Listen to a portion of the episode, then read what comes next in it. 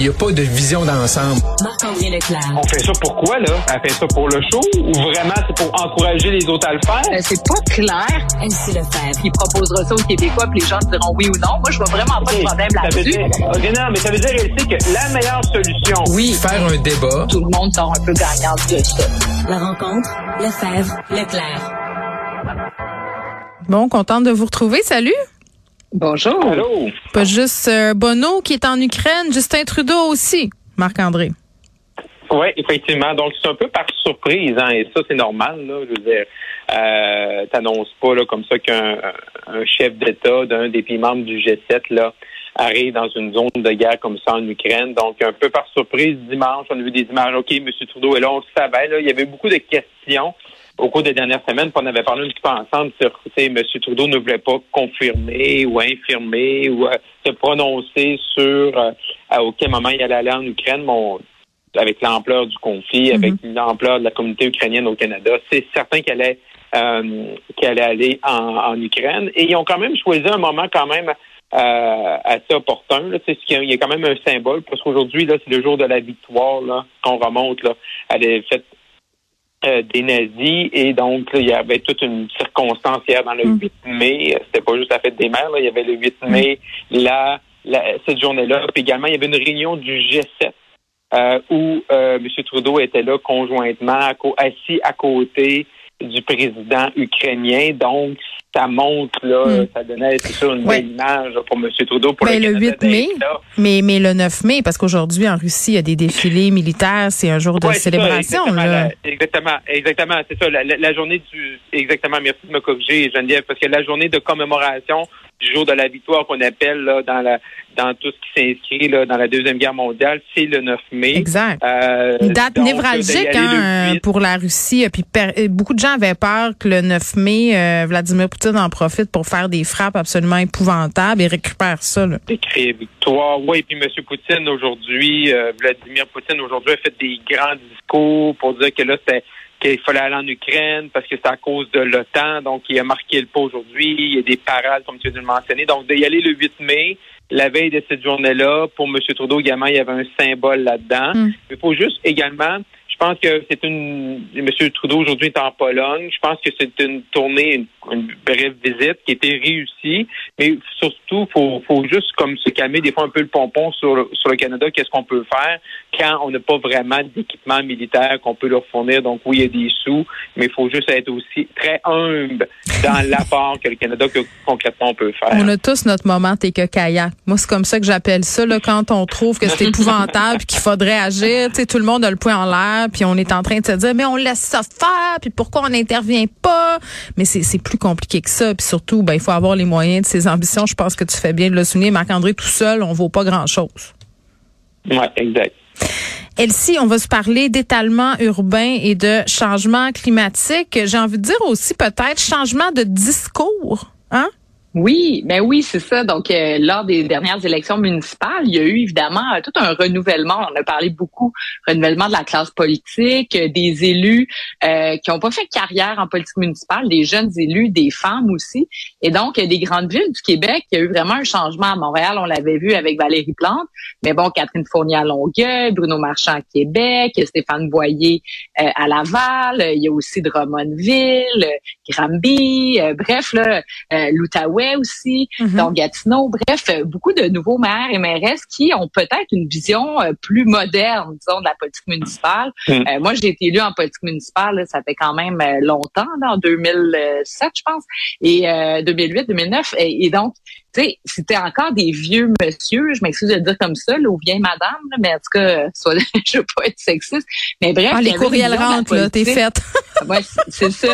Mais tu sais qu'il y avait une, une vision de la politique municipale là, de des trottoirs, de l'asphalte, euh, on construit. euh, euh, puis tu sais c'était très des bancs de parc, on donne ça à des gens qui sont euh, tu sais des le commerçants de la place. Bref, il n'y avait pas une vision urbanistique, une vision d'aménagement du territoire qui était vraiment fondée sur ben, sur la science ultimement. Donc c'était vraiment bon au plus fort la poche. Et euh, tranquillement, pas vite, ça s'est transformé. Puis il y a un nouveau discours. Et là, vraiment, ça s'incarne à l'échelle du Québec avec l'Union des municipalités du Québec. Ça va de Gaspé, comme je disais, un peu partout.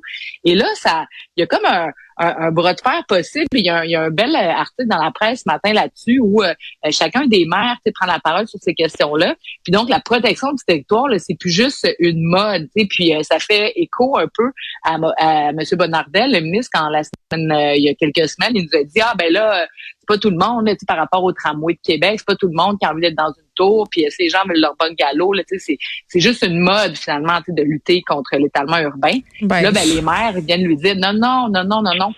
Et l'enjeu politique en terminant que ça, ça amène, c'est que le financement du monde municipal est beaucoup basé sur les taxes foncières. Donc, c'est pour ça que les villes veulent développer des nouveaux territoires, donc ajouter des nouvelles maisons qui vont générer des taxes municipales, euh, des nouvelles infrastructures, comme tu sais, c'est un gros centre d'achat, ça implante, mais là, c'est des grosses taxes municipales.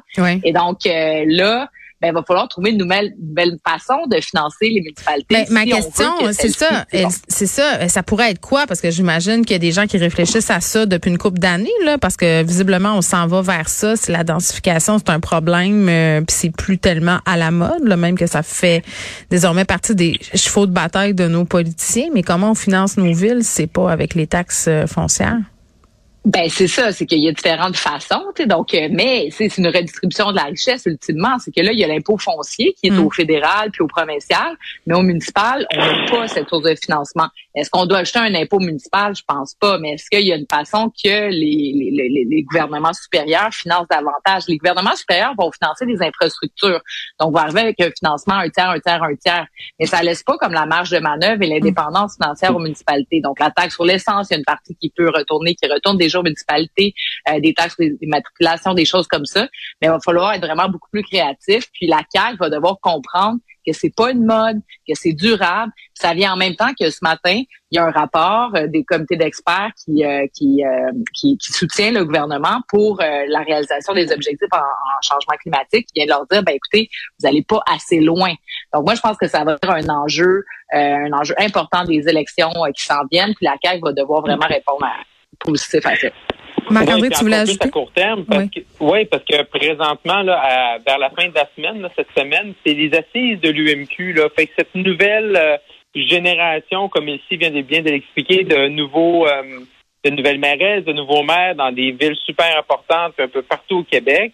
Euh, on va voir aussi, là, parce que les politiciens, là, c'est déjà dans l'horaire, vont aller là, euh, dans les prochains jours, là, rencontrer, faire des discours aux gens, de, aux, euh, aux, maires, aux élus, aux préfets, tout ça, à l'UMQ. Donc, ça va être intéressant déjà, là, même avant la campagne électorale, ce sujet-là est sur la table de voir là, du côté de Québec là, à la fin de la semaine comment ça va se passer les assises de l'UMQ, qui est là un des grands rendez-vous là hmm. euh, pour le monde municipal. Bon, ça n'a pas rapport avec l'étalement urbain, euh, mais ça a rapport avec les changements climatiques. Elsie, hier, j'ai pensé à toi parce que j'ai sorti mon vélo électrique. Oui, oui, j'ai vu ça. Il faisait assez chaud dans les rues de Montréal et vous dire à quel point c'est plus facile de se déplacer en vélo. Là, juste aller chez le papa de mes enfants parce qu'il y a 100 000 sens uniques dans mon quartier. Là, je peux comme circuler comme bon me semble, un vrai bonheur. Moi, j'ai envie de faire la promotion du vélo électrique. C'est trop le fun. C'est trop le fun. Il y a des gens qui pensaient à s'acheter des scooters, là, tu sais, puis qui sont comme, ah, mm-hmm. c'est cher, puis c'est à essence aussi.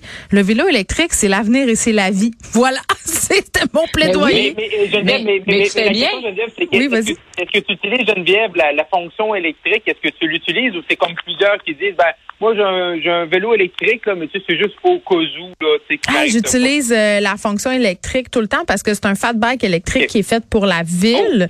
Donc, tu peux pas vraiment avancer si t'as pas la fonction électrique. Puis au début, j'avais des grands doutes parce que moi, j'aime beaucoup faire du vélo puis j'aime beaucoup faire du sport. Fait que je me disais, ah, mais là, j'ai toujours besoin de l'assistance, pas forçant, donc ça sert, mm-hmm. entre guillemets, à rien.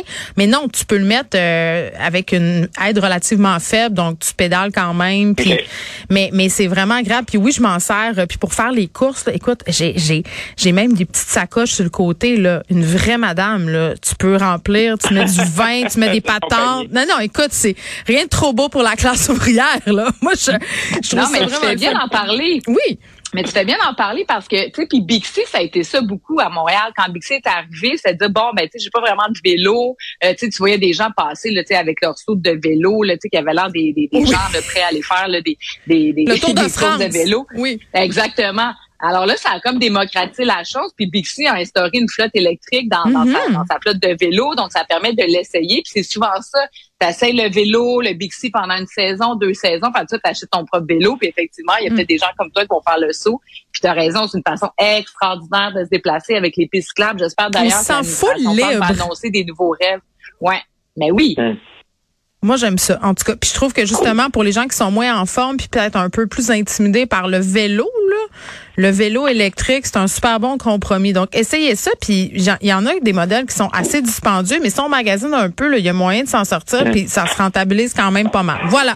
C'était, comme je le disais, mon plaidoyer très senti pour le vélo électrique. Je suis pas rendue à l'auto électrique encore, par contre. Euh, un gros morceau euh, qui s'en va du Parti libéral du Québec, Marc-André Pierre Arcan, qui quitte après 15 ans en politique. Oui, qui était ministre, on le sait, et là, qui avait été là, chef intérimaire. Après ça, Mme Andade est arrivée, puis on se rappelle toute l'histoire là, euh, durant la pandémie, que M. Arcan est allé à l'étranger euh, durant la pandémie, n'avait pas suivi les consignes, que Mme Andade avait dû le, le mettre là, en punition. Et on s'appelle dernièrement M. Legault, son commentaire sur M. Arcan, quand M. C'est le Chambre qui avait dit il est pas mort, lui, et tout le tollé que ça a suivi par la suite. Donc, euh, Pierre Arcan annoncé ce matin, ben, on l'avait vu en fin de semaine, mais officiellement, il se représente pas.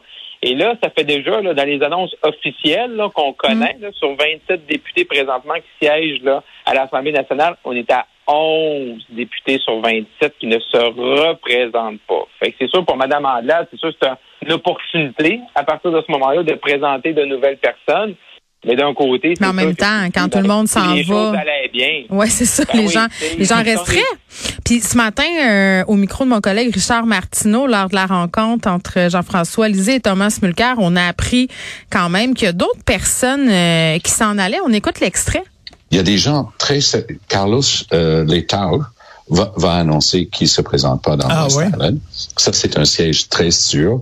On m'a confirmé il y a plusieurs semaines que Kathleen, elle dit en français, elle dit Veil, Veil, euh, genre, moi je l'ai Oui, toujours connue Kathleen Kathleen, Weil, Ouais. euh, mais elle ne se présenterait pas dans NDG.